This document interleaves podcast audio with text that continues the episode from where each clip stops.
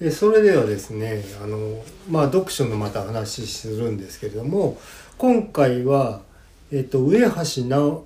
上橋直子さんのはい「闇の森人はい」の完全ネタバレやりますんではいあのもしあの読みたい人がいいるならね、うんあの読んでからっていうことにあのさせていただくしかないんですけどあのさなんかのこう作品紹介するときにネタバレなしでネタバレなしでっていうのをこうなんていうのかなあの気にされる方いるんですけれどもはいあの最初にさネタバレしますって言ってる言ってしまえば俺ネタバレじゃんじゃんやってもらいたいのよね。うんあの映画のとかでもうんあのポッドキャストのこと をポッドキャストに関することだとねはいあの別にそれこそあの聞きたくない人はそこスルーしてくださいってことでか言えるんで、うんあのここのとこも僕もねいっぱいなんかちょっと難しい映画見てるんでそのネタバレ会っていうのをすごく聞きたいんですよね。はいあーあの現在、うんまだ新刊の状態とか、うん映画だったら劇場でやってるスケジュールとかだと、ネタバレにちょっと別の意味がうん、あって、そうかキンキンすぎると。キンキンすぎでもそのキンキンすぎるやつは、うん逆にネタバレ食らいたくない人は、うんもうツイッターそのものを見るまで見ないっていうふうにまあね、あの、してたりあのミュートするとかね。ミュートワード設定するとかしてたりするけど、うんまあ、古い作品でなおかつそのなんていうのよく売れたやつっていうの、あ、もう、まあ、割かし周知であると。うん、うん。もうなんだけど例えば、あの小説が原作で映画にもなったあのメッセージって。はいはいはいいうやつはうんやっぱりネタバレはね、ああ、なるほどね。っていうなんかねあのネタバレありで話そうぜっていう風になっても、うんうん収録ベースとかになるとなんかもう体がね本能的にねネタに触れないようにすごい忌避感が自分の中にありますか感があって。うん。であのもうそれを見たとか読んだって分かってる人と、うん。個人的に話すんだったら全然大丈夫なんだけどうん。その見てない人がいるかもしれないっていうのだと、うんうんそこの部分だけはっていうふうにねうん。なんか今、あのーちょうど、えっと、キンキンでね、スパイダーマンの、なんか、新しい作品がで出てて、はい、絶対やめてっていう、なんかね、うん、ネタバレやめてくださいっていうネタバレやめてくださいっていう情報自体をネタバレえーになってるみたいな感じになってますけどねそうなんですよだからあのいろんな作品でえそういうふうにネタバレをとにかく避けたいので、とにかく見てくださいみたいに言うことそのものがえ、そうそうそう例えそばうその大どんでん返しがあるってことを暗に匂わせてる感じだったり、ですねあみのんな情情報報の一つになりますからね、なかなか難しいとは思うんだけど俺はねそんなに気にしてないんだけどあそうでも、うんなんか、まあ、作品によるんですよね、うんでやっぱり1回目って1回しかないから、なるほどね、うん、うん、悩ましい問題ですけどね、うんうん僕はね割とねじゃあ自分の知識が足らないっていうこともとか経験が足らないっていうこともあるんですけれどもなある程度のねガイドがあってから見た方が助かる場合が多いんですよ。はいだからあのネタバレをなんかほとんど気にならないっていうか。うんだからさ例えばじゃあ、えっと、1回見て分からなかったらもう1回見なくちゃなんないとかいうことになるよりはうん下地入れといて見たっちゃった方がなんかいいのかなとか思うこともあるんですよね。うーん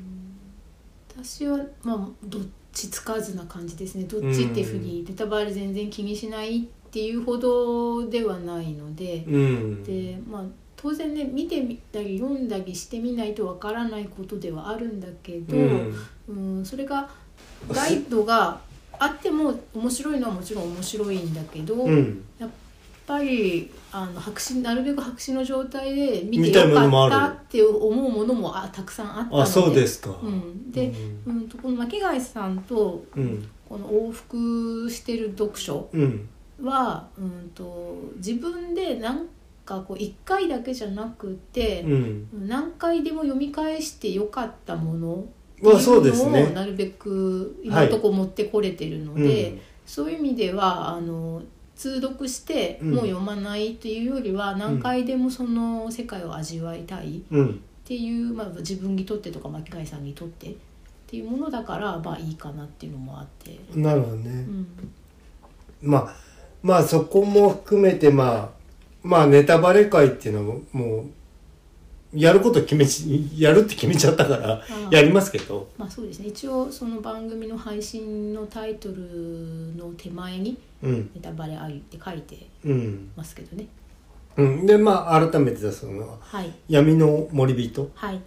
えー上橋直子さんはいの,、うん、のことをちょっと言いますけれどもはいまずね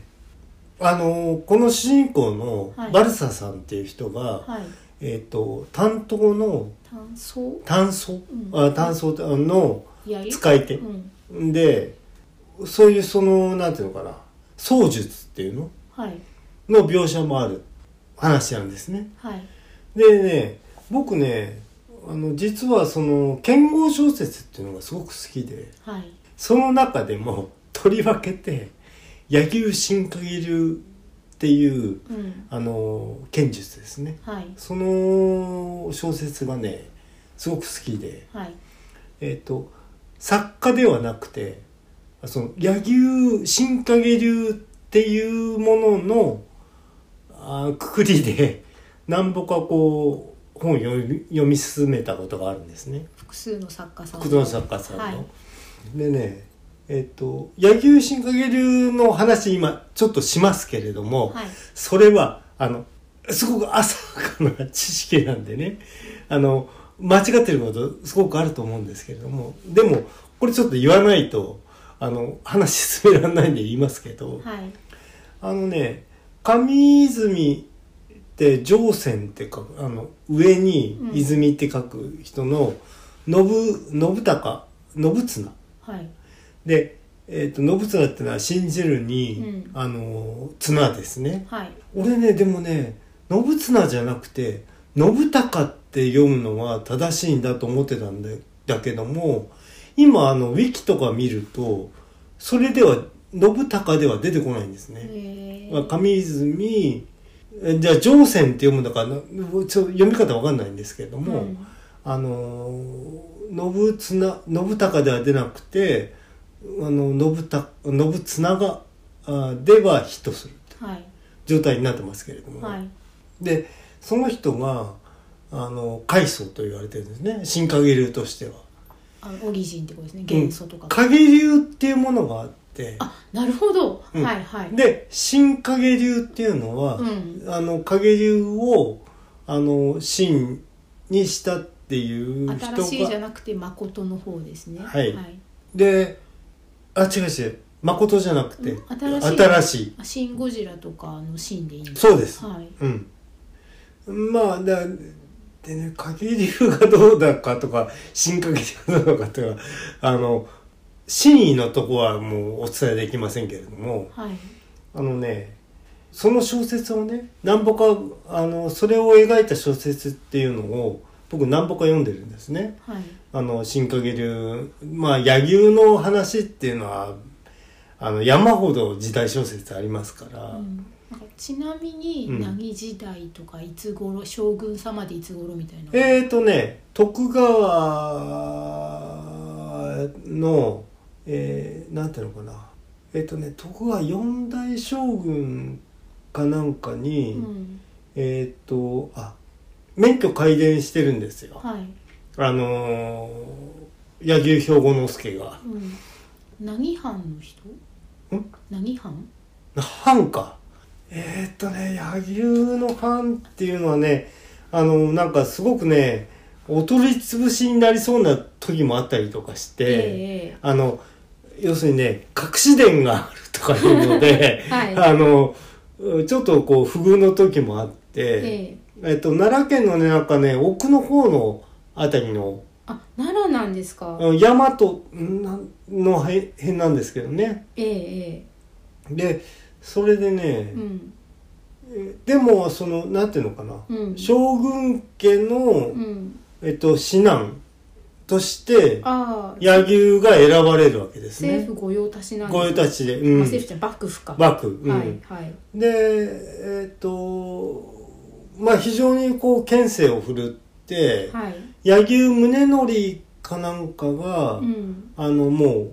うもうもう政府にもうかなりこう介入してるみたいな状態になってて、はいで最終的にその柳生新陰流のあの奥義っていうのを将軍、何代目かの将軍にうん改伝するんですよ。ああなるほどはいはいうん、はでいそれでだからもう完全なうん形になるんですけれども、うんその後どうなったかは知りませんけどね。うんまあ上様特典みたいな感じうでん、すそねうそうそうででもねその柳生新陰流っていうのを僕はほら剣術なんかしたことありませんけれども、はいあのすごく好きでうんあの今これゆくゆくその闇の森人のはい方に、あのくっつけますけれども、はいその前として、うんその僕はその剣術に対するその厳しさ、はいっていうののそのなんだか導入としてうん小説で得た知識のことを話しますけれども野球新限るってね合詞打ちっていうあの基本的な姿勢があって、はいえっと、焼酎面を臆することなくまっすぐ切り下げることによってはい必ず上立ちとなりうわ上立ち上立ちねはいはいのなり相手の拳を落とすで要するに拳打ちなんですよはあの持ってるところをさうんあの打たれたら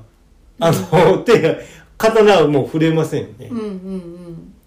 なんであの拳打ちがあの主眼かなうんはいであの活人犬と殺人犬っていうその殺人犬かあ人を生かすか人うをん殺すか、うんうんはいっていう考え方もだその柳生の中ではすごく大きいところですけれども、はい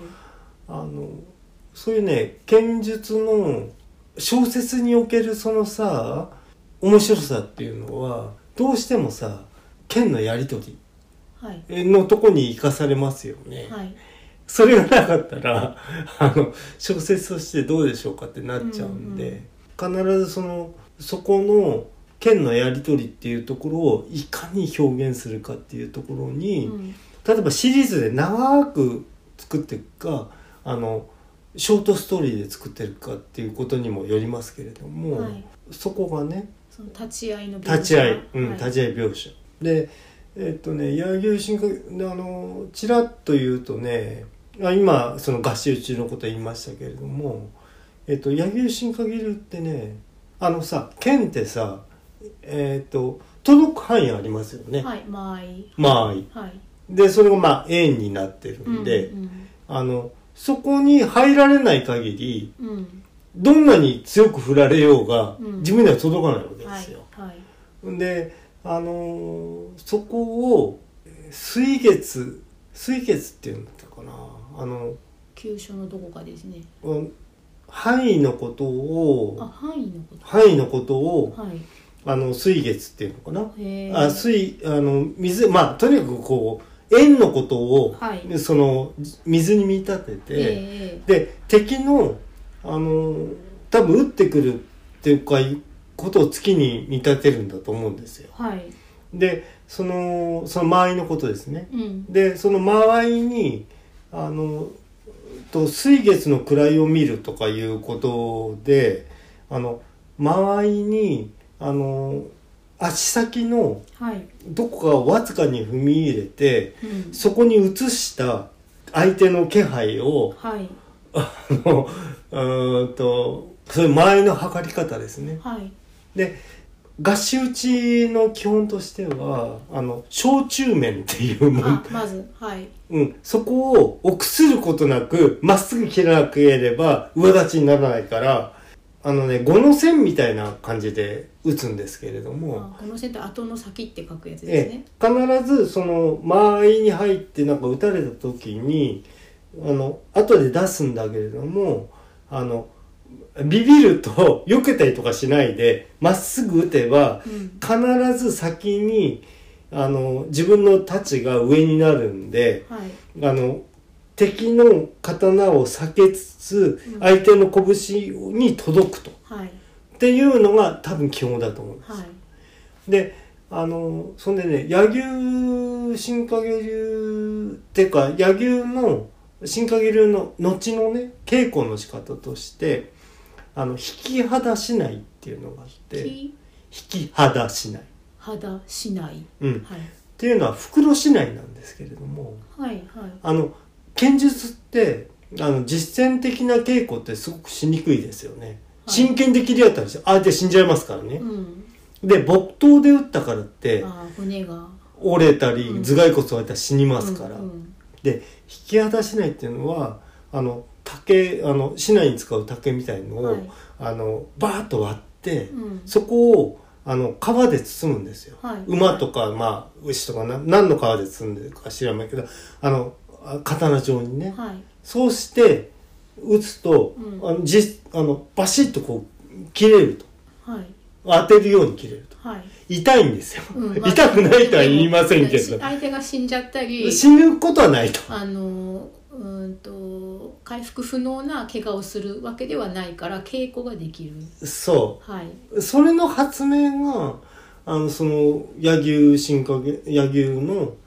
あの、大きな発明だったってなんか言われてる。あー確かにしないっていつからあるって考えたことなかったけど、ううんん。うん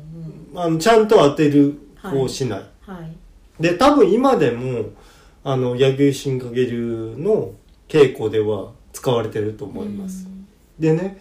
柳生十兵衛光義っていうね、三代目のはい人がいるんですけれども、その人はあの、石眼って言われてるんですね。あの、目が片方、うんはいで、僕が読んだ小説の中では、えっ、とね、ひぎり稽古っていうね、あの、すごい厳しい稽古があるんですけれども、ひぎり稽古、うん。どんな字えっ、とね、ひぎり、どんなまあ意味だはったかなまあ、ギリギリを攻めるみたいなね。えー、じゃあひぎりのギリはギリギリのギリなんですね、うーん。まあ、切るうん、でね、あのー僕が読んだ小説の中では赤眼になったのは事故であるとはいあの稽古中に、うんその間違ってその目にね、ああ、うんまあそうねもう一応太平の読みになった後だから、戦はないもんうね、ん、あのねだからね日切り稽古っていうのはあの水月の中でいくらその打たれてもそこの外にいる限りうんあの絶対に届かないからうんまばたきさえしないっていう。あそういう稽古をしてるんですよね。あの、親か、えっ、と、親につけられてたの、あの、柳生、あの、あ十兵衛もねあ。うん、だけど、うんなぜか事故が起こったと。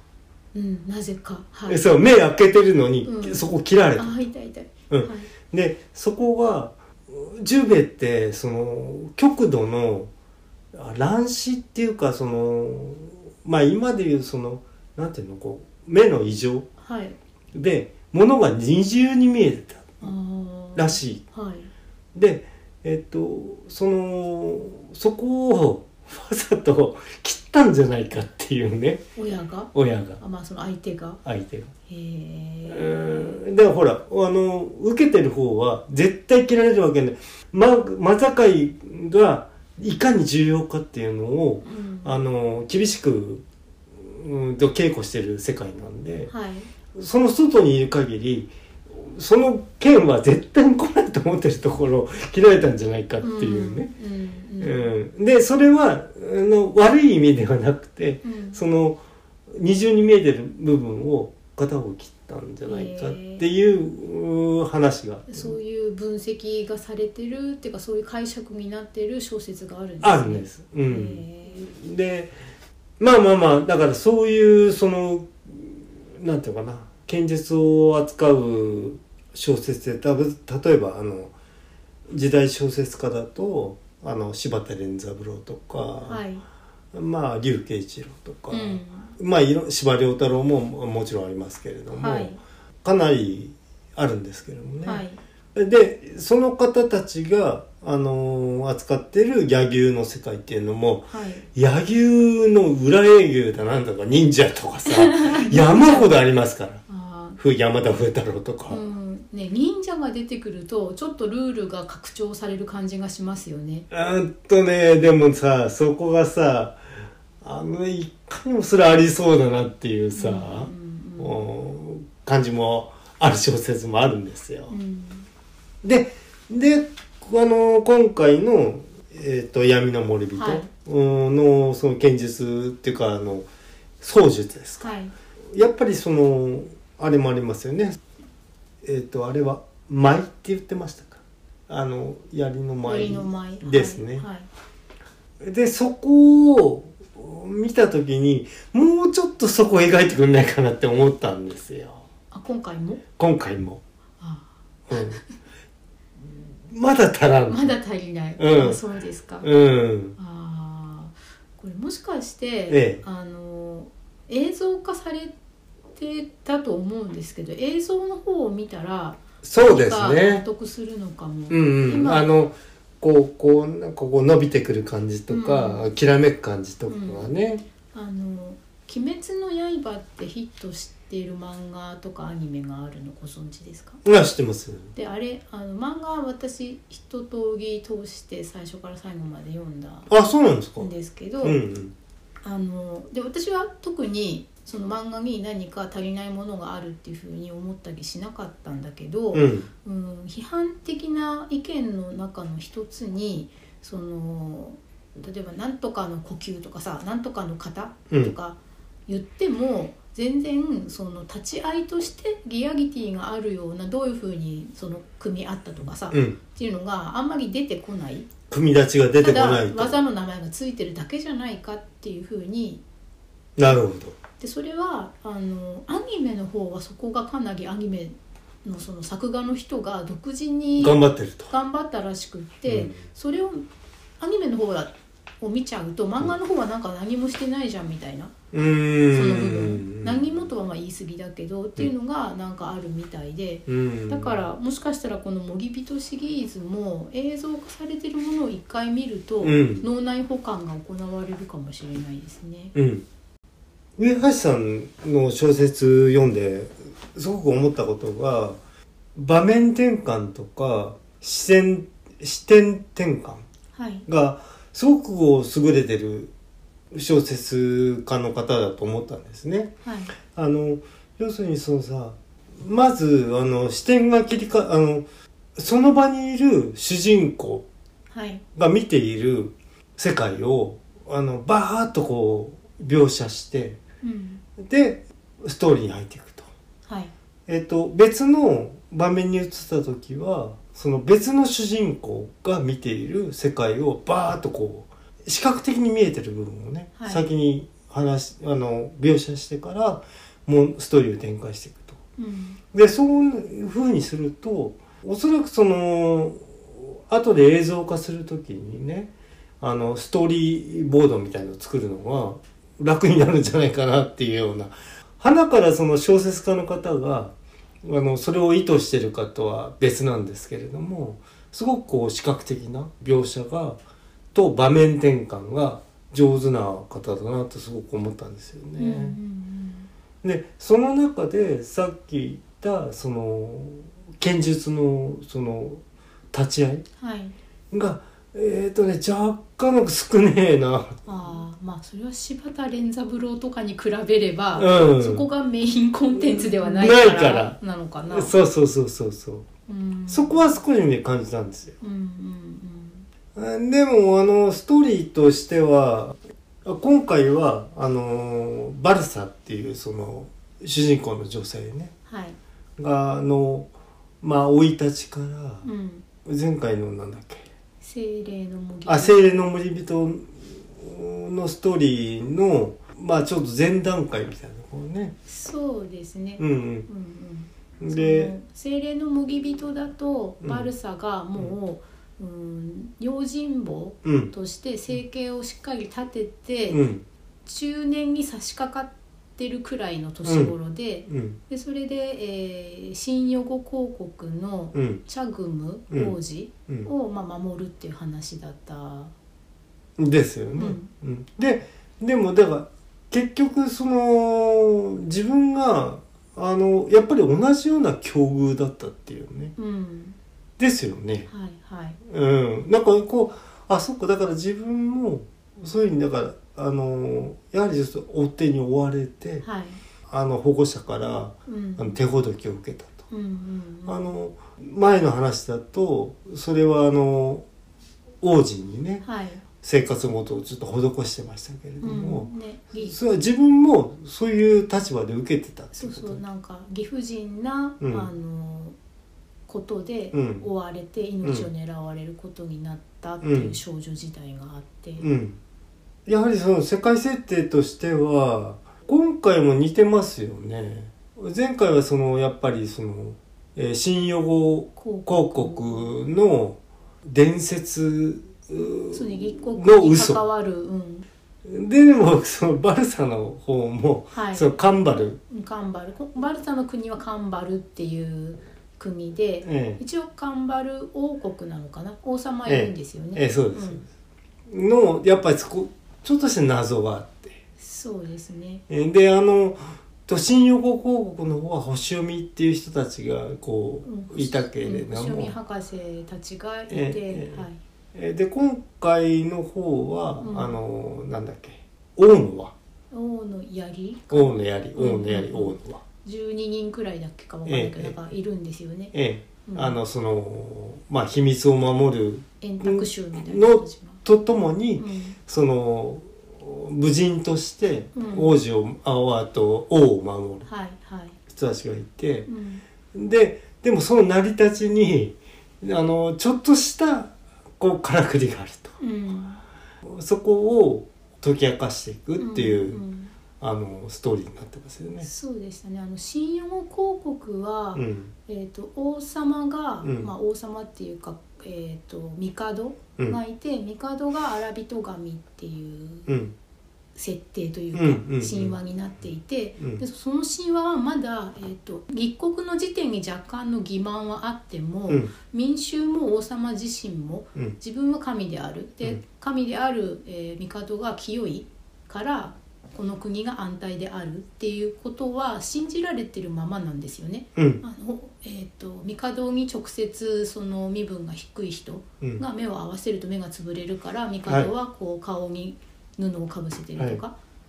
で、えー、とカンバルの方は、うんえー、と確か族長っていうふうに部族がいて部族をまとめる王様がいるっていううんふうになっていてでそれでその族長とは他に、えー、とヤギが上手なはヤいギが上手なヤギに秀でてる人たちが王うんのヤギっていうことで親衛隊としていて、うんまあ、政治的なことで王様の決断に基本的に従うんだけど、うんうーんそれぞれの族長の思惑みたいなものはまあ新予後広告に比べると絶対的王様一人っていうよりまあまずははばらけてる、うんばらけてる感じでうんうんうんでだから逆にそのえっ、とで確かその新予後広告に比べてっていうかこう立地が恵まれていないから新予後広告だとなんか田んぼがあったりねあの要するに取れるものは豊かなんですよね、うんじゃあ食事として。ね冬もそんなに寒くうなんいし、、カンバルはもう山で寒くて、もう植物も取れないなかなか、でそれで、えー、とヤギを買って、うんヤギの乳で作った、うんまあ、チーズとかバター的なものとか、うっんていうものを、まあ、食べてて、で国民が食べてるその炭水化物っていうか、うん麦みたいなものは、えー、と山で採れる宝石を輸出して、それを外貨に変えて、うんえー輸入して食べてるんですよね。そうですね、あのそこがまあ味噌なんですけどね、でその、うんえー山で採れる宝石に種類があって、うん、うん、白い石と緑の石とあと青ねねあの青い石はうんとそこがだから神話的設定なんだけど、うん何年かとか何十年かに一回うん山、えー、と王宮の底に、うんえー地底にあの湖があって、うんそこに、えー、と山の王がやってきてその山の王からの地上の王への贈り物として、うんその青い石をもらえるっていううことになっていて、うんだから青い石はその何十年に1回しかもらえないんですよね。うんうんうんでその石があまりにも高価だから、うんその何十年に1回でもそれをもらえることでそれを売って、うん、麦とか買ってんですよね。うんだからそれがなかったらでもう民は飢えてしまうとそうそうそうでただその信用広告のように、んうん神話が生きてる時代がもうカンバルでは一回忘れられ始めていて、うん不らちな心がだから起こってくるわけですよね。そうですねその何十年かに一回青い石をもらうってことうにん満足していたらうん自利品でだからその山の王をせめて、うん、宣奪え言としてうん青い石を全部取っちゃえばいいじゃないかといくらでも、うんうんうんっていうふうなあの悪い陰謀がサイドストーリーとして進んでいってどうなるかみたいな話だったんですよね。そうですうね、ん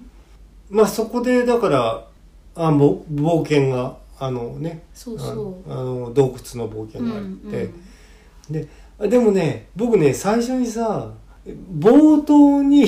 あの洞窟に入っていくんですよね、はいかあの洞窟に入っていくっていうのは信用高から校からカンバルカンバルに行くのうに、んうんあのー洞窟があってそねうちょっと迷路みたいな迷路うん、でそれをそこにそのバルサがはい行こうと思うんですよね、うんカンバルに。そうあの自分のさアイデンティティを取り戻すためかなうんにあの思い至って、うんそこに入っていくわけですよね。はいでそこでとまあなんかこういきさつがあって、はいでそこのいそう闇を守る人たちみたいな、うん闇を守る人、うんヒョヒョウルって名前だったうん、ヒョウルに出会う出会ったんだか最初は分からないんだけど、うんそれがヒョウルかどうかっていうのは、だけれどもまあそことその剣撃があるわけですけれどもその闇の中であの出会うその敵がいるわけですけれども、うんそことの剣撃があってね、うんそれをきっかけにあの物語が展開するわけですね。うんううんん、そこの助けたあの少年少女がいて、うんそれが誰だったんでしょうかみたいなこともあうんり、ねまあうっすらねうんなんとなくそうかなとかでも確信がないままね進んでいきますよねその後もね物語がね、うんうんうん、でもうっすらというか、まあ、それしかないでしょっ僕の中てにそうまあ実際そうかもしれないけうど、んうん、こう名前が思わず漏らしそうになりますけゴれニョどゴも。ニョってねうんそうでえっ、と今日今日この話の最初にネタバレについていろいろ話をしたんで,、はいで例えばさ、えー、と私が「メッセージ」っていう映は画いのネタバレうっていんうのが、もう物議的に自分の中でタブーになっているくらい、はいはいそれについて言及することを正義的にもうさ避けてるんだって話をしましたけど。うんこの「闇のもぎびとで」えーと洞窟で出会ったうんヒョウルっていうものうんが何なのかとか青い石はなぜもらえるのかっていうのがこの,、えー、とこのカンバルのヤギの人たちにとって絶対にその地上でその人にその場にいなかった人に言っちゃいけないまあそっちもなってると秘ね。密になってるんですうよね。んうんうんうんで他の人に絶対漏らしちゃダメだっていうう。んうんうんうだんからそれを漏らしてその予備知識がある状態で次の世代の人うんに話が伝わるともう台無しになっちゃうんだと、うんうんうんだからだからそのバルサも、うんえー、とこの闇のもぎびとよりも後のシリーズで後の話で、うんカンバルの人とにその秘密を打ち明ければあの話が早いんだけど絶対に無理だからそれだけは絶対言えないんです言えないんだってことを物語の中でも何度かそういう場面があそうなんだかそうネタバレしちゃいけないっていうのがそうそうそうあの小説の中に出てくるのねそうだからもう上橋書いてる作者の上橋さんの中にもそのことだけは乱れに書けないっていう風なロックがかかってんじゃないのかなっていうくらいいああろんな人がそのことは明かせないってあの場にあの時あの場にいた人うんにしか明かせないんだっていうことをかたくなに守り通すんですよね。なるほどね、うんそこはもう絶対に明かさないんだうん、その山の王おう、の正体とうんか、うん、ああはいはいはい、うんそこそこまだ出てきてないもんな正体自体は、うんうんうんでまあ、今回も、うんその、えー、と新ヨゴ広告では新ヨゴ人ってうんういうん人がいて、でその他に、えー、ともともとそこに住んでた、うんえっ、とタタンダとか、えうんー、とトロガイうんの、えー、ともともとそこに土着で住んでた人がいて、うんでその他に、えー、とナユグっていう、うんえー精霊が住んでる国がはいか重なってるっていう形になってて、はいはいはいでカンバルはカンバルでうんカンバル人っていううん人がいて、うんでその他に、うん、と土着なのかな、えー、と牧道って言われて牧道の人るたち背がね低い、うんうん小人っていう書いてましたでよもね小人ほど小さくなくて人間と実際に意思疎通もするし、うん言葉も通じるんだけど、うんうん背が低いヤギを飼ってうるん牧道って言われ牧道てるたちね人たちがいて、でその他になんかお古城に乗ってるすごい小さな人。ああそうそうあの洞窟の中でちょろちょろするそう人なんねかあの山の友達とかっていうふううにん牧道は呼んでるんだけどうんお古城にを操ってで目が夜になったら光ってうん嫁がき聞く聞く、あだからさうんあの辺のとこ読んでる時にやっぱりなんかね「コロボックル物語」を思い出したんですよ。うん、だから北海道にもなんかねあるかもしれないよねああういうねな話がるねほど。だから、うんえっとアイヌの方たちがいて、うん、であの本土からはああそうつなぐ者たち、北に移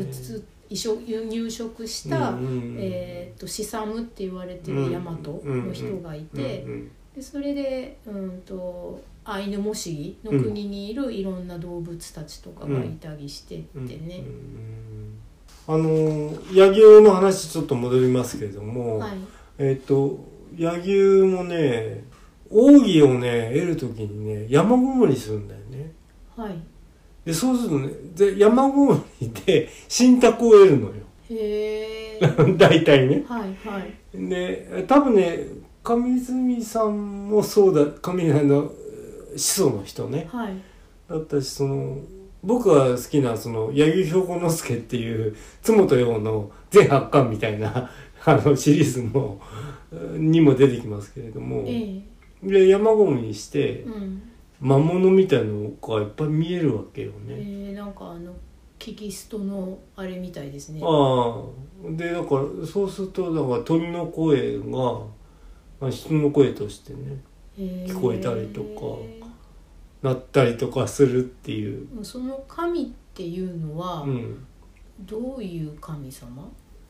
南無八万大菩薩みたいな感じではないわけですまあまあ八百図のうん、八百ず八百矢をよろず、八百万の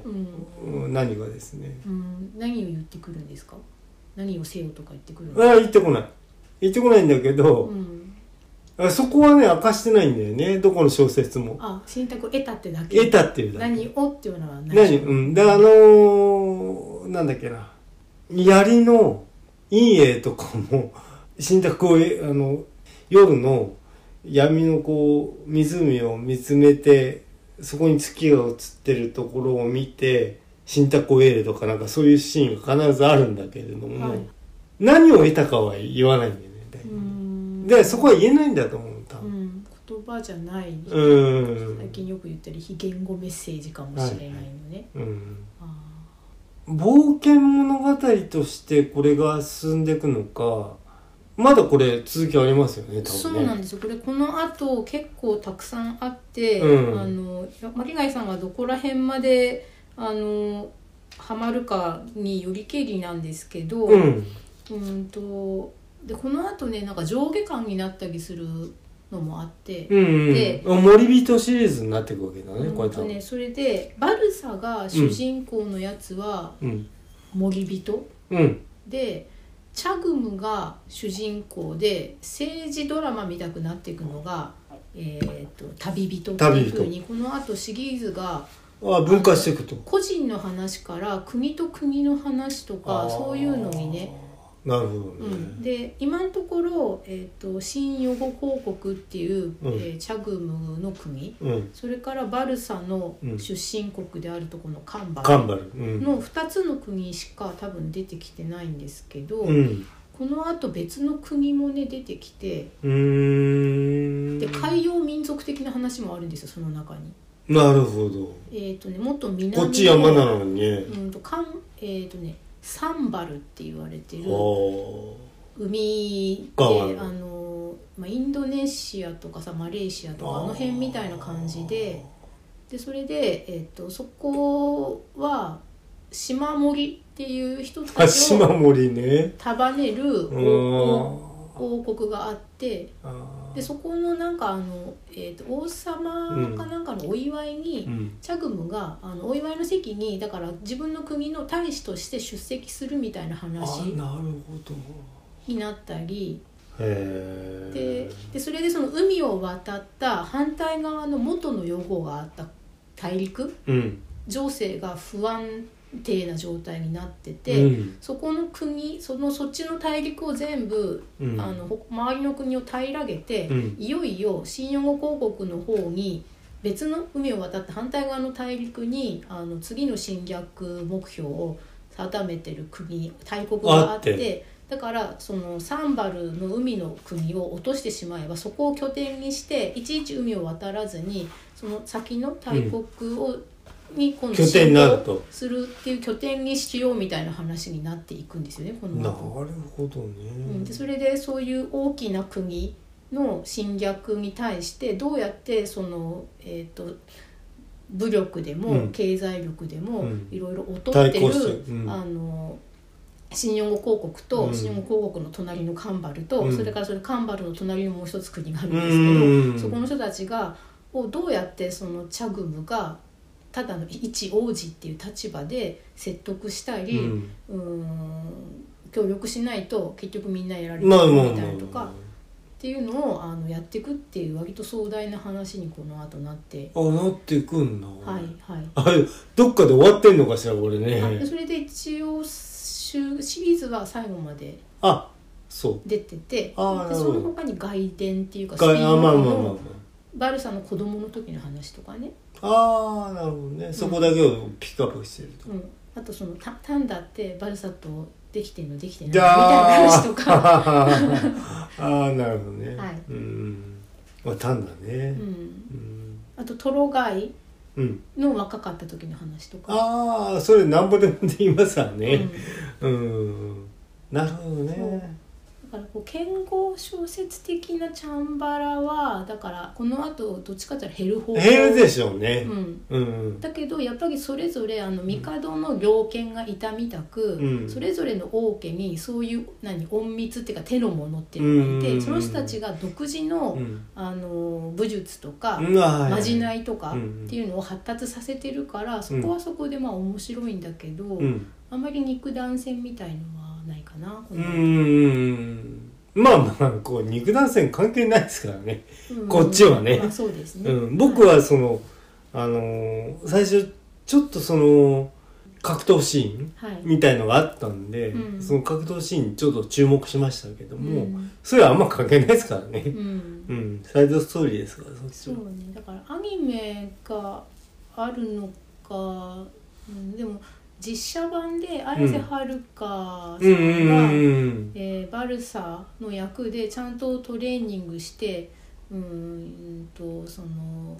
立ち会いシーンとかも撮ったらしいんではいその NHK でやってたと思うんで、うん NHK アーカイブとかにあればそれを見てみると楽しいのかもしれないですね。なるほどね、んまあそんなとこ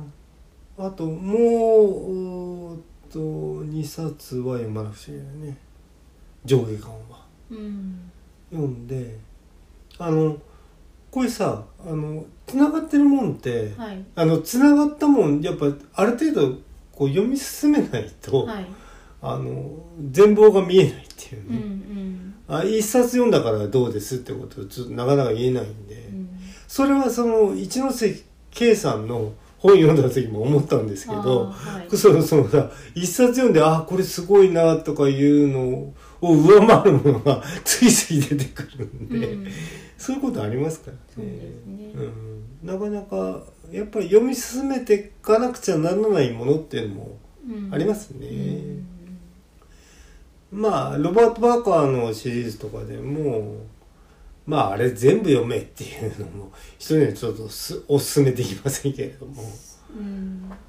まああの全部は麦かなと私も思ってるんですけど、うんとびとびでこれが記憶によく残ってるよっていうものがあれば、うんまあ、ピンポイントで教えてもらえればって、あのねだからレイチェル・ボレスのお話とかが良かったかな、んやっぱあれ活劇シーンがはい、あのいいんでねうん、そうストーリーはまあ大したことありませんけど活劇がねいいものあって顔もそうだけど浅田哲也のね、はい、あの、えーヤバいちヤバ町ジャン記念っていう話があってあなんだっけおおれんおれんぷぷんんさんはいあのねそれもねなんか再発見してはいちょっと読んだんですけえど、えあこんな面白い話あるかってえいうね。ええうん、あの山市山町はね2ぐらいまで出て出てるんだと思うんだけど、うん2にね1はあのまあまあまあ楽しい話で終わるんだけどうん2の方にねややシビアな話がで出てきててえそれもね僕ね手元にないんですえけれはいども、はいそこがねあのちょっとねピリッとくる感じ。うん裏世界とかさ博打の世界ってさヒリッとしてんじゃんとにかくはい麻雀でもそうだけど、うんだってそのまあ人生かけて博打打っちゃう人もいるわけだから、はうーんその辺がね2の方でねいいシーンがあったねい、うん空髪のふーちゃんが ねなんかもういちいちそういうのがねネーミングがいいですよ ね、そうなのようん、オレンプさんってなんでオレンプさんなのわあそれは分かいんないんだよねねあオレンプの話もちょっとしたいんだよねあはオレンプも、いはい僕が目標とした人の人物の一人なそうんでですか、オレンプってねうんあちょっとなんか雑談でごごにょごにょってなってきますけどあじゃあ、えっと、これの闇のボギビト周りの話で、ええ今日結構あの前半にその柳生はいさんの話はいが出てきてその話聞いててあそういえばって思ったのは、ええっと小説の短編が、うんえっと元なんですけえ、ど、うん、それをすごく膨らませて漫画にしてあるああそういうもののがあってあるんだえーっ、とね、まあ、例えば、うんあの子連れ狼って、ねはいはい、知ってますよね、あれってすとかあとなんだっけ、えーっとあの目が見えない座座頭市いやそうですよとかってもう本当にごくごく短い短編なんですよね元は、うんうん元はでもあれをなんかすごいシリーズにしたり、うん映画で一本撮ったりしてるじゃないですか、うんうんでそういう感じでえーっ、とね漫画の名前は「しぐるい」っていうんですよしぐるいカタカナで「しぐるい」で、えーと原作は南條ああ南條さんって有名な人よあね有名なんですか南有名です條乃木夫っていうえ方えでえでこの方が書いた、えー、と短編集の中に入ってえるうん「えー、となんてなんとか御前試合」とかっていう、はいはいはいまあまあありますよねそういう、あ駿河城御前試合っていああなるほどうでこれ私その原作も読んだんですけど、はいそのもうその駿河城御前試合の場面で、えー、と目が見えない、うんえー剣士使いたいうんそれからそれその剣士うにん、えー師匠をうん殺された弟子、はいでその師匠の娘と、えー結婚してるんで義理の父うんのあだなわけですよね。はいはいでこういう、えー、となんか因縁の取り組みみたいのを、うん、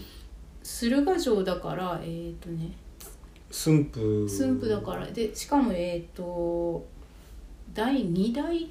将軍正吾うんうんで、えーなんかそういう人家が忠ぐらいかな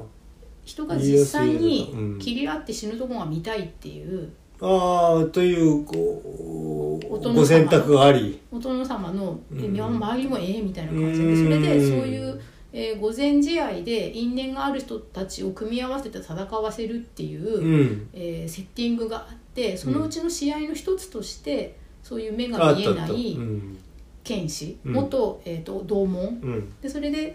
師匠うんをその人に殺されて義理の父も殺されうんた剣士うんが御前でし真剣で試合をし合うっていうのの前日談としてその人たちがどういう因縁にあったかっていうのを漫画で延々書いてるしぐるいっていうのがあってへえなんかそのチャンバラというか、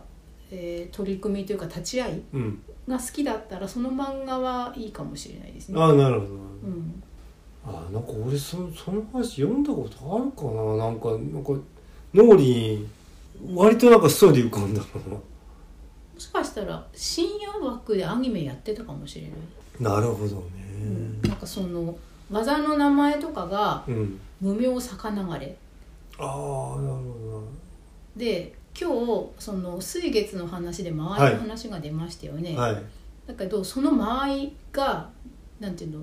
伸びるっていうの、あ俺ねそれね小説読んでるなうん、だからあの刀をねこう右手で持ってあてーそれは左手で刀身を押さえて、うんギューってこう右手をちうん力入れるとうん左手でも持ってるからうん左手をパッて離した時にびっくりするぐらい早くパッて刀が先に進むでなおかつあの思ってたより刃先が伸びるからそうすると相手の思ってた間合いよりも5センチうん食い込めばうん人間の体は5センチ切ればあの相手は死ぬみたいなそういうあなんか俺ねそれ読んでるななんかあそうですかなんていうんなのでそういう牧川さんが好きそうなかうんうんうんうんあ漫画があります。ーただちょっと絵に癖があってあははそれで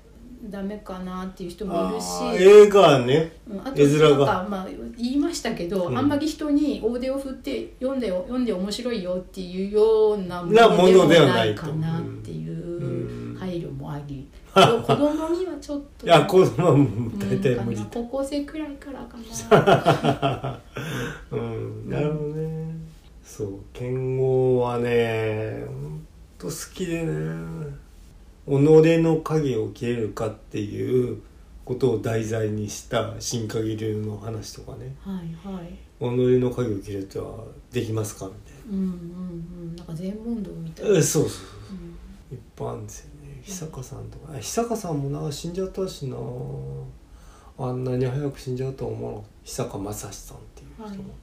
これあの多分ね大河小説にあ大河ドラマになった小説もあった、ね、あのねなぜそのとにかくその時代小説に僕はハマったわけじゃないんですよそれは無理やり押し付けられたって親からどっさり来たっていうねでもよよん読めって言われたわけではないんですよね、ないんだけれども、うんそうなんだよね、うん読めって言われたわけじゃないんだけどどっさり来たえでも読んで面白かったんですよね、うんそうですねうん、それをそのおお父さんうんとあれ面白かったよみたいな話をあしますよあじゃあよかったですうよんね、うんうんうんあれどうだとかうんうねん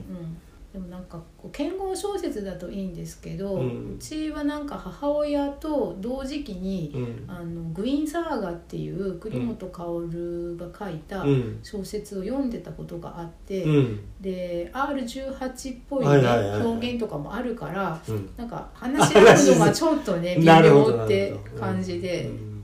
うんまあそういうこともあるようね、んまあそういったことでまああー小説のことなんかもぼちぼちできればねはあどれだけできるかはまあ読むように比例しますんで、い、うん、なかなかね昔のようにはたくさん読めないんですけど、ええはい時間を見てね、はいえーということではい今回は、はいえーお疲れお様でした疲。れ様でした。